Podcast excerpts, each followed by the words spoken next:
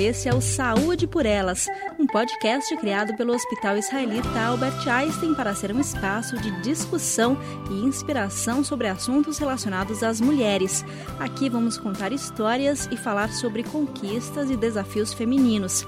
Eu sou Milena Andrade e nosso primeiro episódio traz uma conversa com a médica Solange Miranda de Oliveira.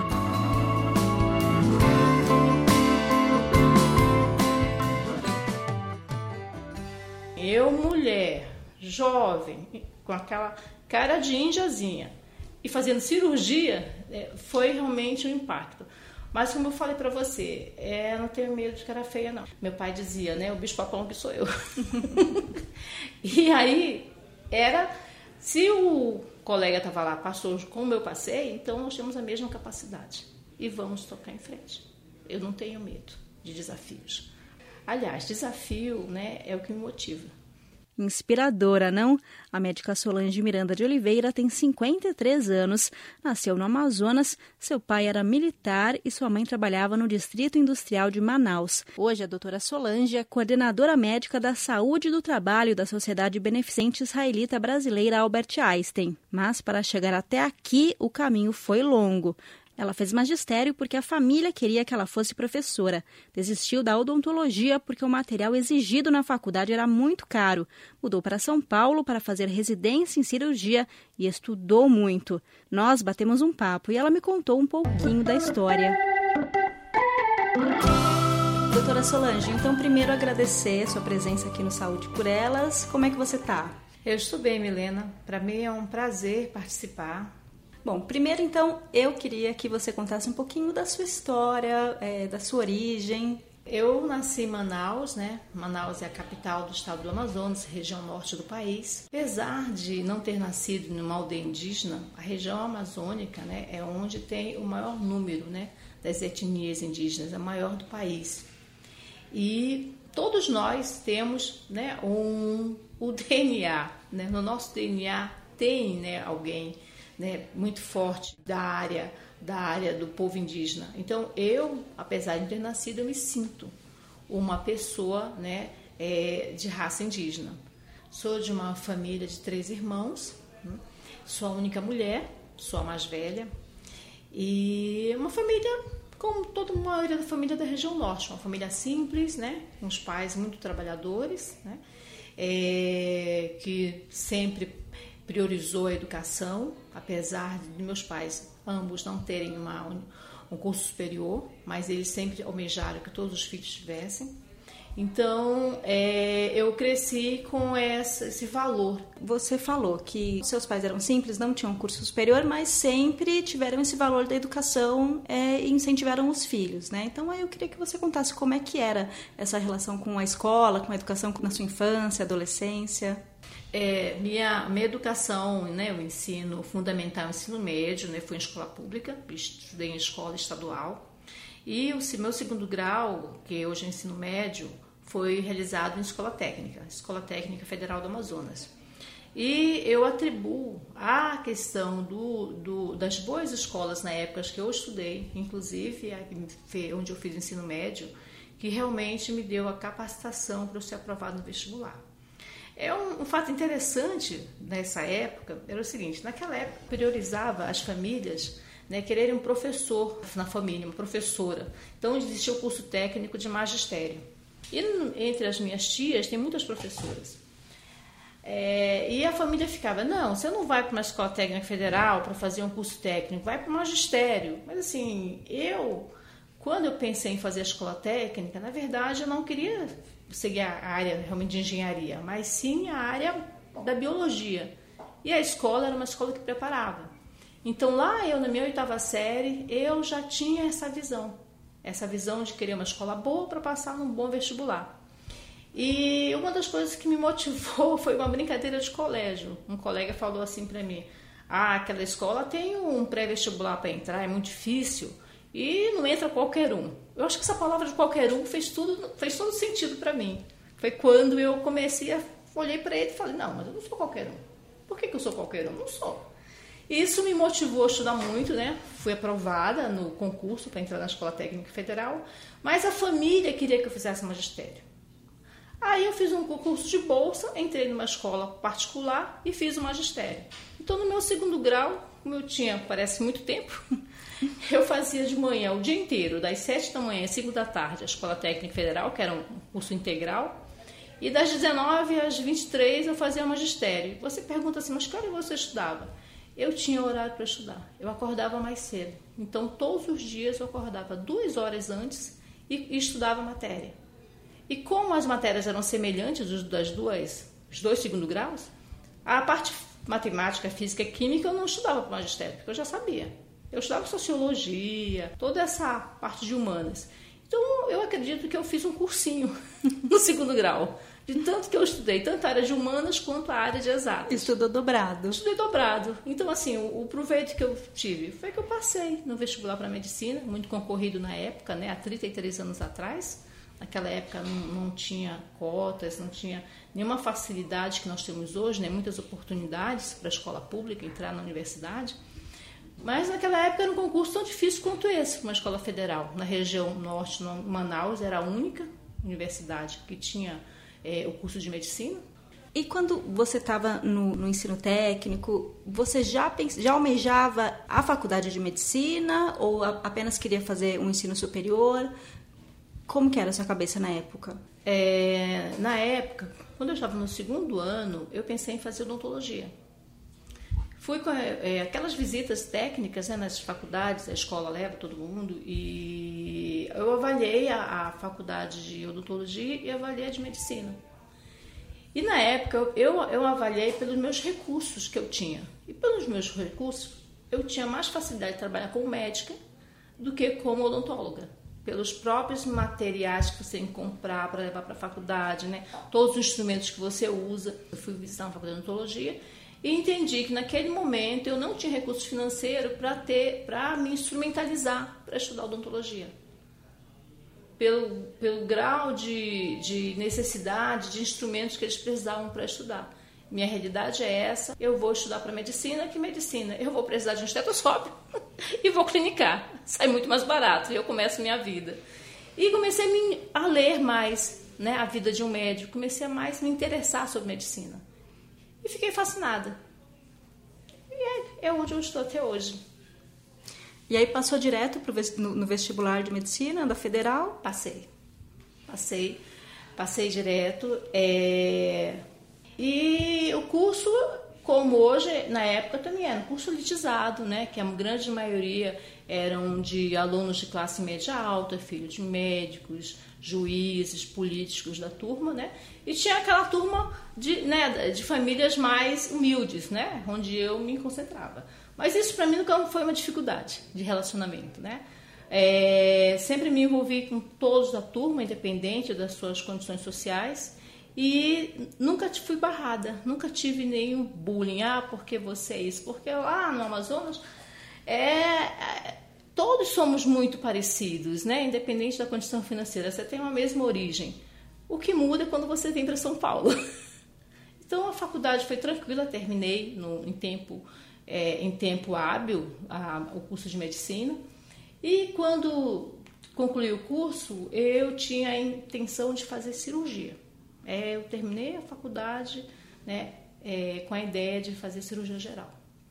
E aí eu vim para São Paulo para fazer prova de residência. E como foi essa chegada em São Paulo? Bem, São Paulo. São Paulo não tinha nenhum, nenhum parente aqui. Nós viemos né, em torno de uns cinco colegas, né, de um colega, ele tinha um apartamento aqui em São Paulo, em Moema, ele era da turma dos ricos, né, o meu amigo Gilberto.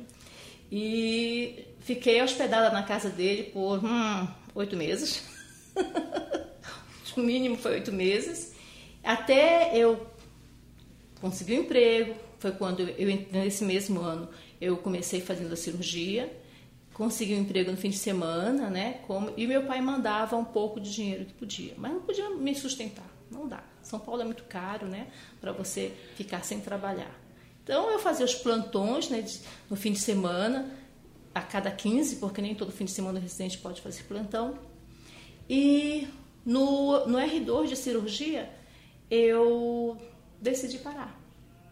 Eu cheguei à conclusão que não era aquilo que eu queria. foi quando eu mudei de área, fui para a área clínica. E na área clínica eu encontrei a medicina do trabalho. Então eu fiz medicina do trabalho lá no Instituto, Instituto Oscar Freire, que fica na USP. Fiz medicina legal e desde então, desde 97, que eu trabalho com medicina do trabalho. E sempre estudando muito, né? É, eu, eu, me planejei, desde aquela época, cada dois anos, fazer uma atualização. Então, eu fazia curso né, de grade de lato senso, né, com, com pós-graduação na área que tivesse interface com a saúde do trabalho.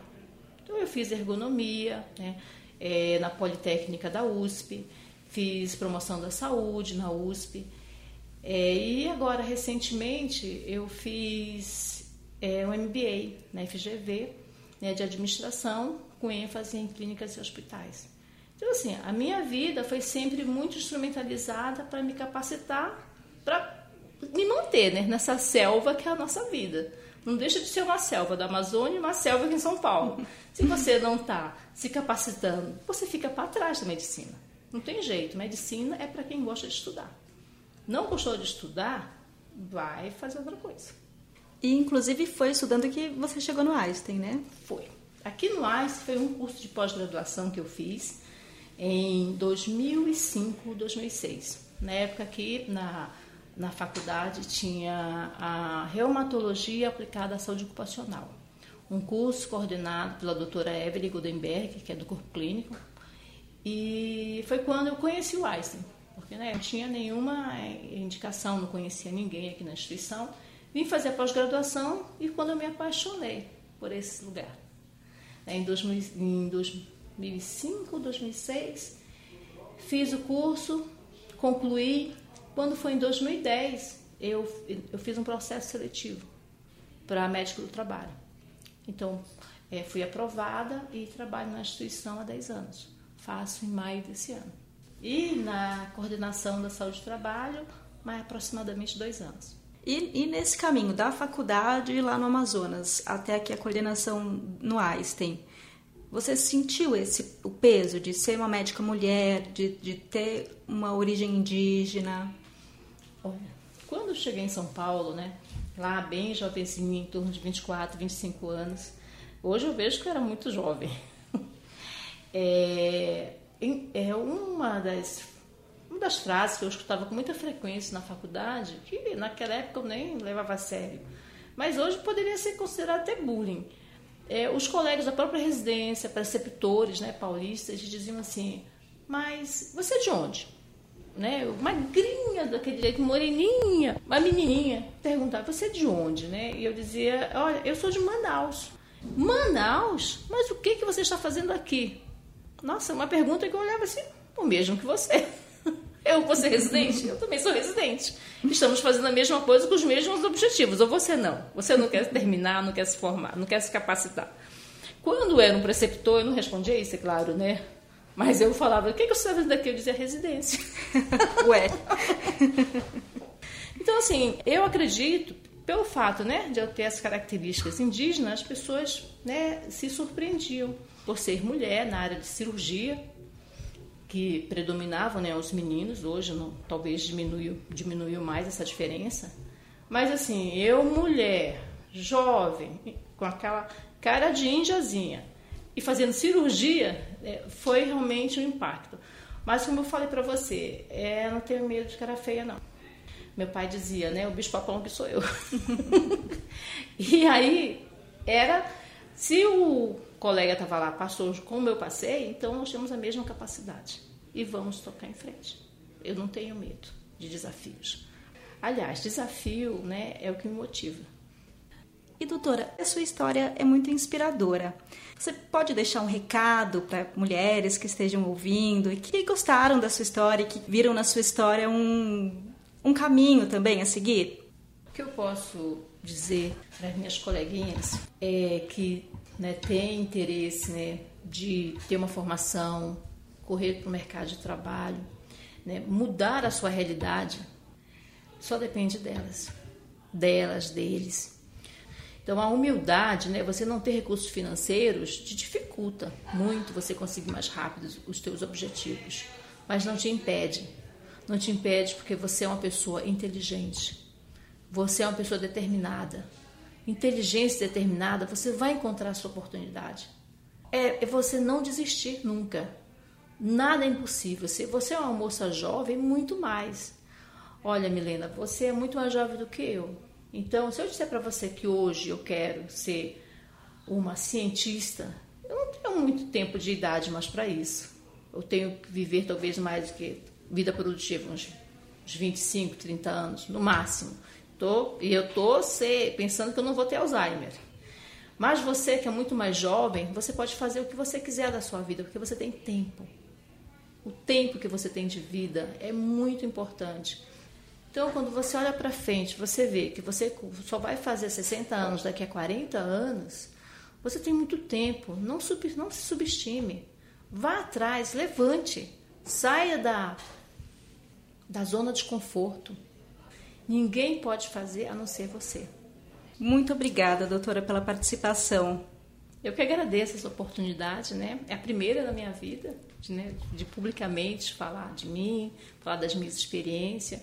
Eu espero que meninas, hoje mulheres que, que ouviram e se tiveram alguma identificação com a minha história, que não é uma história, é história de todo mundo, é uma história muito comum, né? Que se inspire, né? E reflita o que eu falei. Esse foi o primeiro episódio do Saúde por Elas, um podcast criado pelo Hospital Israelita Albert Einstein para contar histórias de mulheres inspiradoras e falar sobre desafios e conquistas femininas. Nos acompanhe pelas redes sociais do Einstein, pelo blog vidasaudável.einstein.br e nos siga no Spotify, no Deezer e no iTunes. Aproveite e conheça também o Papo Saudável, que é o podcast sobre assuntos de saúde do Einstein. Até mais!